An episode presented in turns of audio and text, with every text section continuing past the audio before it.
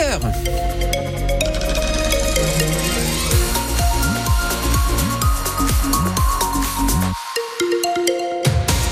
Alors, vos conditions de météo aujourd'hui, il fera gris, voilà, toute la journée, avec quelques éclaircies.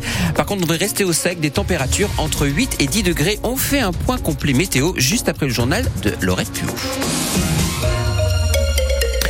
En cette période de fête, votre sac de verre doit être plein. Eh oui, cette période où l'on consomme vin, champagne, bière avec modération bien sûr, mais qui remplissent nos déchets. Il faudra donc aller faire un petit tour au bac à verre.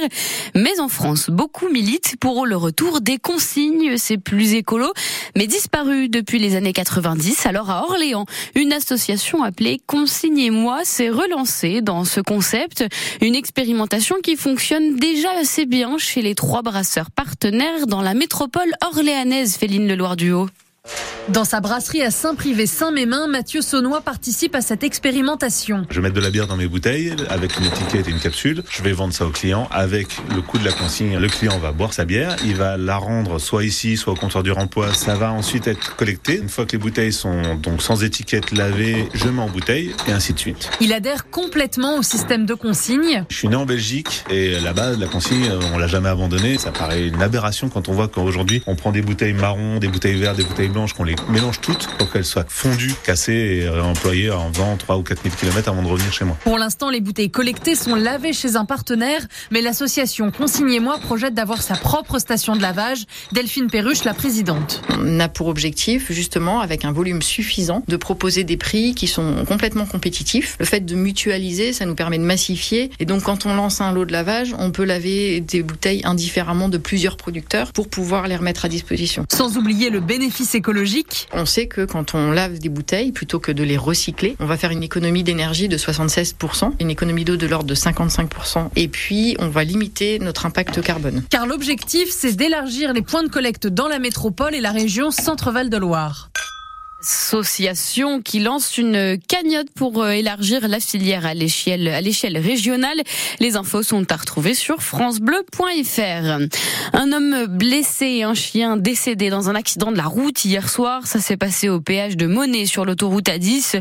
Le véhicule de la personne a heurté un plot en béton et la barrière de péage dans le sens Paris vers Bordeaux aux alentours de 23h30.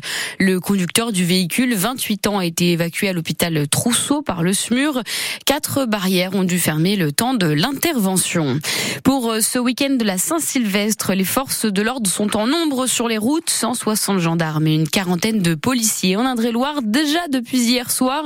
Les premiers contrôles ont eu lieu dans le secteur d'Amboise pour faire quelques piqûres de rappel sur la consommation d'alcool et de stupéfiants au volant, cause de mortalité sur les routes. À l'échelle nationale, on compte 90 000 policiers et gendarmes mobilisés ainsi que 5 000 militaires de l'opération Sentinelle. Et avant le 31 décembre, à Marseille, plus de 500 feux d'artifice ont justement été saisis jeudi soir, alors même qu'ils sont interdits à la vente. À l'arrivée des policiers de la BAC, les suspects ont pris la fuite et ont abandonné sur place leur carton. Mais l'un d'entre eux a quand même été attrapé et c'est une très grosse saisie pour la police Paul Tillier. Oui, une table remplie de feux d'artifice, mais pas le petit pétard que vous trouvez dans le commerce. Hein. Non, là, ce sont plusieurs centaines de mortiers. Ça ressemble à des rouleaux de sopalin collés les uns aux autres, avec à l'intérieur une quantité de poudre conséquente. Catégorie F ça ne vous dit rien et c'est normal, c'est réservé aux professionnels, aux artificiers. La police se félicite de cette prise, d'abord parce que c'est très dangereux. Chaque année, des jeunes se retrouvent avec des mains arrachées. Les habitants des quartiers à Marseille vont peut-être pouvoir passer un réveillon tranquille, sans explosion sous leurs fenêtres. Et puis les policiers aussi respirent. C'est toujours ça qu'on ne prendra pas sur la figure le soir du 31, me confie un agent.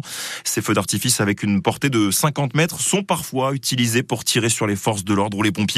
Ça fait l'effet d'un obus et ça brûle même si nos tenues sont inifugées, conclut un policier. En Indre-et-Loire, la préfecture interdit l'achat, le transport et l'utilisation des feux d'artifice et ce jusqu'au 2 janvier.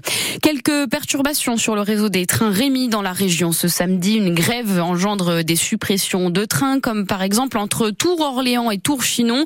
Pour avoir plus d'infos sur ces suppressions de trains, rendez-vous sur le site internet euh, ter.sncf.com. Les places pour les 32e de finale de la Coupe de France de l'AOCC face à Strasbourg se vendent comme des petits pains. Et plus de 5000 places vendues sur 7000 déjà. Les amateurs de foot seront bien présents au stade de la Vallée du Cher pour assister au spectacle. Hier, la billetterie a ouvert ses portes, la première directement au guichet. Pour cette grande première, car c'est la première fois que l'AOCC affrontera un club de Ligue 1. il y avait du monde, justement, dès l'ouverture, et parmi eux, il y avait Tony qui avait euh, pas mal de place dans les mains. 21 exactement. On s'est dit avec le club où je suis maintenant, le SVV Val-de-Veu, d'aller supporter euh, la OCC, la N2 euh, dans ce long périple qu'est la Coupe de France. Vous êtes satisfait de ce tirage? Oui, satisfait. On l'attendait l'année dernière déjà, parce qu'ils ont fait un super parcours. Et donc, euh, qui tombe cette année, euh, c'est génial pour eux. Pour tout le district euh, Indre-et-Loire, c'est quelque chose de beau. Et pourvu que ça se qualifie pour aller en chercher une deuxième. Je connais quelques joueurs de la N2 où c'est des volontaires, des vaillants garçons. Et je pense que au combat, il va y avoir un, un sacré, un sacré match. Ouais, moi je vois un beau 2-1. Faut que ça gagne. On va aller chercher Paris le tour d'après.